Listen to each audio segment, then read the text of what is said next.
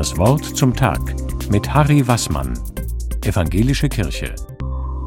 Gerne mag ich regelmäßig vor dem Essen innehalten und beten. Ich wünsche mir für mich und für alle, die am Tisch versammelt sind, den guten Geist Gottes. Doch wenn die Enkel mit am Tisch sind, zögere ich. Ein Gebet mit kleinen Kindern, wollen das die Eltern auch? Das ist nicht so einfach. Mir ist eine Minimalversion eingefallen und für die ist dann oft auch Zeit.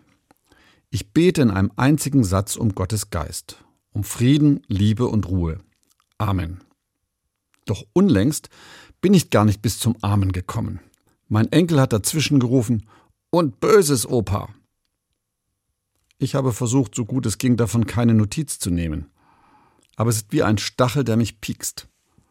Wo mir Liebe und Frieden und Ruhe doch so am Herzen liegen und so zentral sind, so von Gott für alle Geschöpfe ersonnen und erdacht. Wenn man so will, ist mein kurzes Gebet wie die Bitte um Frieden im Alltag, jetzt beim Essen, so wie für jedes Miteinander. Und da platzt dann das rein. Und böses Opa.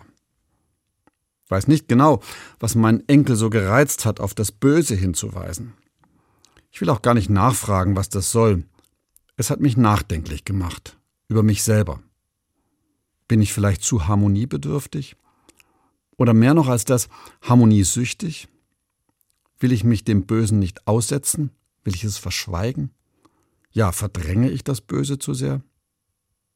Vielleicht merkt das der Knabe und will genau das stören. Könnte sein. Jedenfalls bringt er mich zum Nachdenken damit. Wie ist das mit dem Bösen? Es ist doch da, mach dir nichts vor. Es ist Teil dieser Welt, in der du lebst. Von Adam und Eva im Paradies heißt es ja auch schon, nachdem sie vom Baum der Erkenntnis gegessen haben, konnten sie Gut und Böse unterscheiden. Sie mussten und sollten es dann auch unterscheiden, um böses Tun zu vermeiden. Also war und ist es da, das Gute und das Böse, und zwar beides. Und wie massiv und heftig manchmal, hier und heute. Und deshalb gehört es wohl auch in unser Tischgebet. Vielleicht sollte ich besser die eine Bitte aus dem Vater unser anfügen, wo es heißt, und erlöse uns von dem Bösen. Also befreie uns von dem, was uns bedrückt und zerstört. Halt es uns vom Hals. Ich versuche das einmal und bin gespannt, was passiert. Ob der Zwischenrufer wohl verstummt?